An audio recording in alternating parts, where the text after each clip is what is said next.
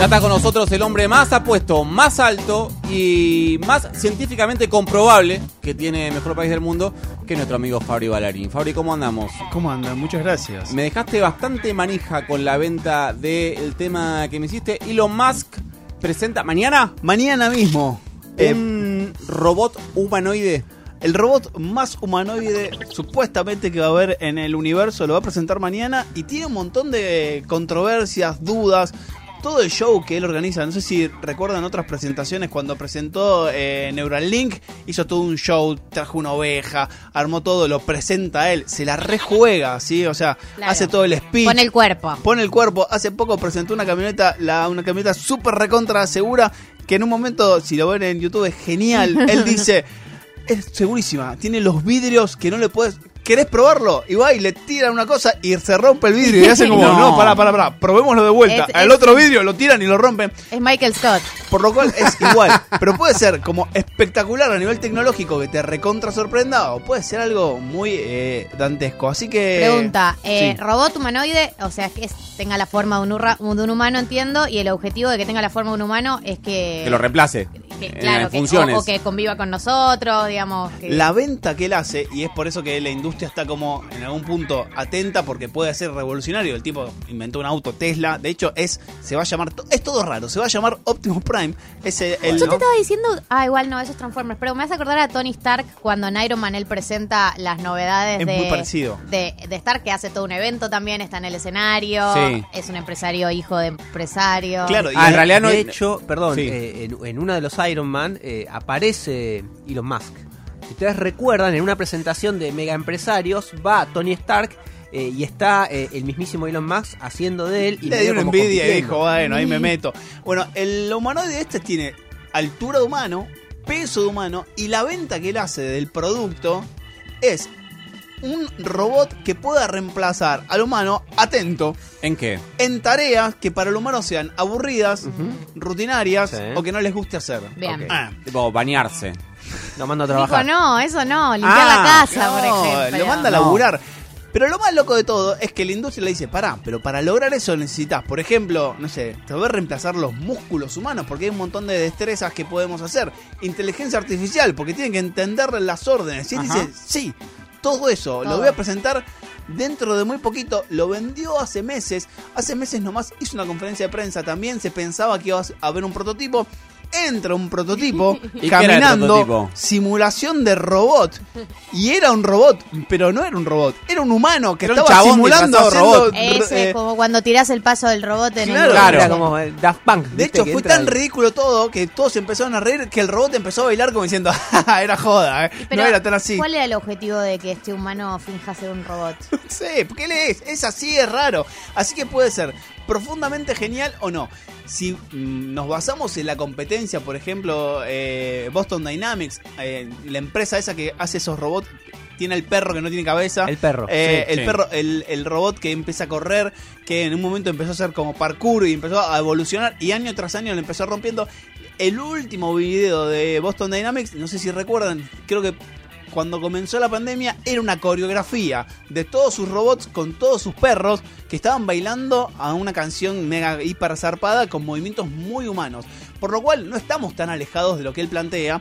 La diferencia es el objetivo. El objetivo de él es tener un robot Tesla, o sea, que sea autónomo, que tenga un montón de pensamiento y comprensión de inteligencia artificial para reemplazar a determinadas tareas. Que lo podría comprar cualquiera, porque saldría menos que el auto, que un prototipo del, del auto Tesla que él tiene. ¿Qué sale cuánto? ¿Sabemos no? Y eh, sale caro, pero eh, creo que sale 50 mil dólares, una cosa por el estilo, un poquito más. Eh, por lo cual, digo, debe ser accesible para un montón de personas, porque lo tienen. El tema es para qué lo va a usar y si Yo este sé es para el qué. primer paso para otras cosas. ¿Para ¿Para, qué? qué? Para reemplazarnos a nosotros en sus empresas. Eso es muy probable. En mano de obra... En mano de obra. Calificada. Pero Eso ya sucede. Más, más mecánica la, la mano de obra. ¿Cuán calificada puede estar? ese Todavía más. robot, Si vos tenés un robot eh, humanoide con inteligencia artificial eh, que pueda aprender cosas, bueno, el paso siguiente es que este chabón, que lo que menos le gusta en la vida es pagar sueldos e impuestos, lo use para pagar menos sueldos e impuestos. Yo, una de las lógicas, eh, yo la comparto, pero no necesariamente debería ser eh, un humano, parecido a un humano. Porque, por ejemplo, en las cintas, no sé, hay, no sé, Claro. transporte de cosas o algoritmos Ah, que pueden pones un brazo robótico. un brazo robótico ya Claro. reemplaza. ¿Por qué tiene que haber un humano? Por lo cual, digo, eso es lo, es, es lo raro, es buscar esa forma humana de. Tiene que ver con un toque con el futuro, con el ju- jugar y tentar a ver cuán parecido lo podemos hacer. Vimos cosas separadas. Hace unos años en una presentación de, de juegos y de aplicaciones se vio una cara de un, un robot que tiene gestos faciales muy similares a los nuestros. Que la diferencia es siente emociones, no siente emociones, cuándo hace esos gestos, está programado. O sea, nos estamos acercando muchísimo Por ahí hay a esa versión. Por ahí hay como dos carreras en paralelo. Una es efectivamente reemplazar al humano y sus funciones. Y por ahí hay una carrera paralela de a ver quién hace el robot más parecido a un humano sin que tenga como destino específico eh, reemplazar al- humano en alguna tarea. Sí, no creo que tenga que ver con el reemplazo en eh, líneas de producción. Claro, laborales. Sí tiene que ver con el reemplazo en eh, asistencia a personas. Claro. ¿sí? O sea, por ejemplo, en, en Japón existen robots en aeropuertos donde te pueden asistir. Es un robot humanoide, versión 80-90. Es tipo, es, es Yo Robot. Claro, no, Yo Robot es eso, eran, robo- eran robots que estaban en las casas que efectivamente asistían a personas. Y ya sabemos cómo terminó Era eso. tipo, tráeme, el, tráeme el desayuno. En una fucking R8. guerra civil Sí. contra los robots. Ahora, eh, Fabri, te hago una pregunta. y nos salva Will Smith. ¿Es Que no sé si ahora quiero que me salve. no estamos La- muy el bien. universo termina en que Will Smith salva a la humanidad. Tiene Eh, mucho sentido si lo pensás. ¿Que Will Smith salva a la humanidad? Sí. Se preparó toda su vida para esto. Sí, Pensá es las un- películas que hizo. Sí. Es una, es una gran película. Eh, la comunidad científica, ¿qué onda con Elon Musk, digamos, ante una, ante, un- ante una presentación como esta? O sea, ¿está medio caricaturizado o efectivamente hay como, che, a ver si este chabón trae una revolución posta? no les copa mucho en algunos sentidos y a otras Sí. personas les copa muchísimo. Primero porque viene del palo de la ingeniería. La ingeniería o los desarrollos tecnológicos Carrera Y- menor. no, no es una carrera menor, Ah. es un mu- mundo completamente aparte. Claro. Claro. Sí, el desarrollo de ingeniería es para resolver situaciones muy puntuales eh, y no está más eh, interesado en la publicación científica o en el avance, sino en un desarrollo que pueda servir para algo puntual. En la carrera científica más tradicional está puesta en desarrollos mucho más generales, está puesta en la planificación y la obtención de resultados que no puedan quizás aplicarse de forma inmediata, así que son dos mundos paralelos. La situación envidiable para el mundo académico es la guita que tiene. Claro. O sea, es la cantidad de subsidios que le puede poner Claro. a determinadas cuestiones. Yo conté una vez una anécdota que lo pinta de así, eh, lo, lo calca el- la metodología que él tiene.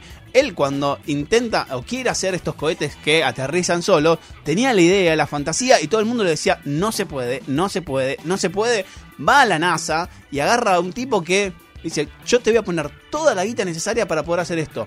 Y cuando va a la NASA, se lo saca de la NASA y la gente que está en la NASA dice, ¿para dónde vas a ir? ¿Vas a ir a un hangar que no tiene nada? Este tipo, bueno, pero tiene la guita para hacerlo.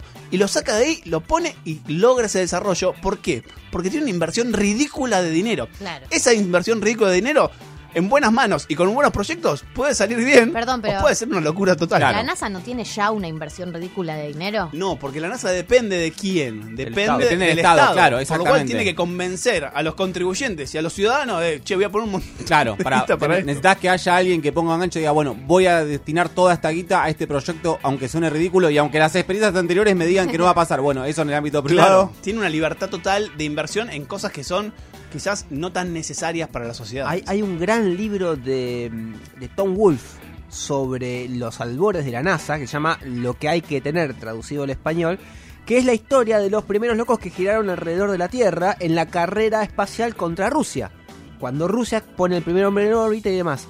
Y ahí eh, Wolf cuenta justamente esto, cómo la NASA iba peleando recursos porque tenía el, el- el anzuelo de la, de la guerra geopolítica con Rusia, la Guerra Fría, eh, para hacer desarrollos que en su momento eran loquísimos, fallaban todo el tiempo porque los cohetes no salían o no llegaban, eh, pero finalmente terminan ganando esa carrera. ¿Por qué? Porque Rusia ya lo estaba haciendo.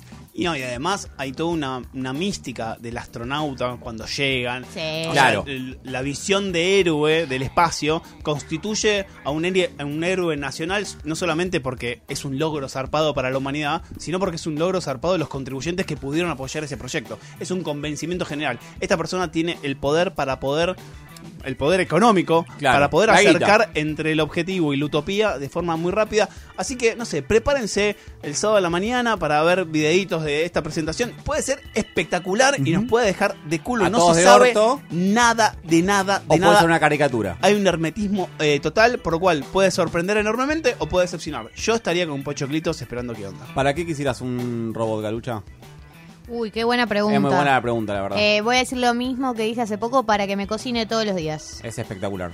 No porque no me guste cocinar. Un día me pinta cocinar, cocino yo. No, pero sí, la pero que- diaria. claro, el, que decidas el- vos. el que comemos. Sí, que ¿Qué te resuelva comemos? Que me resuelva el que comemos diario. Yo necesito un robot que me ordene todos los días. Que ordene la casa. La Que casa. ordene- junte los juguetes, eh, limpie, barra, Que el- todo. Ahí ten- ya tenés la, el, el- la- el- No, no, el no. disquito ese, no te gusta Pero ese. no ordena. Es verdad, no ordena. Necesito que ordene, que levante los juguetes. Que mis hijos no van a levantar. Yo ya estoy perdido. Ya esa batalla la perdí. Nico. Eh, que me cocine es muy buena. A mí me gusta mucho dormir en la cama recién hecha. Que me haga la cama todos los días, solo con esa acción. Pero escuchame una cosa. ¿Qué, mi amor? ¿En serio le vas a pedir a un robot de Elon Musk que haga así con la sabanita y con la frazadita que sabe podés hacer vos? El pensamiento más proletario del mundo tuve, ¿no? Boludo. Es como re poquito. Para Pedile mí- algo más. Claro, una cosa buena es que te acompañe todo el tiempo, que te se caga de risa de todos los chistes. Excelente. No, Que sube, el, que sube el ánimo, no está mal. Espectacular. No está Nico, mal. Muy genio. bueno. Muy bueno. A mí me vendría. A mí me vendría especialmente bien. Fabri, eh, bueno, esperemos saber eso mañana y a vos te esperamos la semana que viene. Dale, nos vemos.